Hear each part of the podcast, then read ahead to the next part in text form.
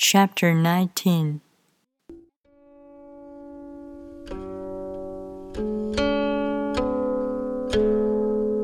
Throw away holiness and wisdom, and people will be a hundred times happier.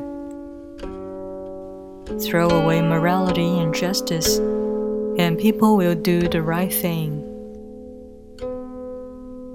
Throw away industry and profit, and there won't be any thieves.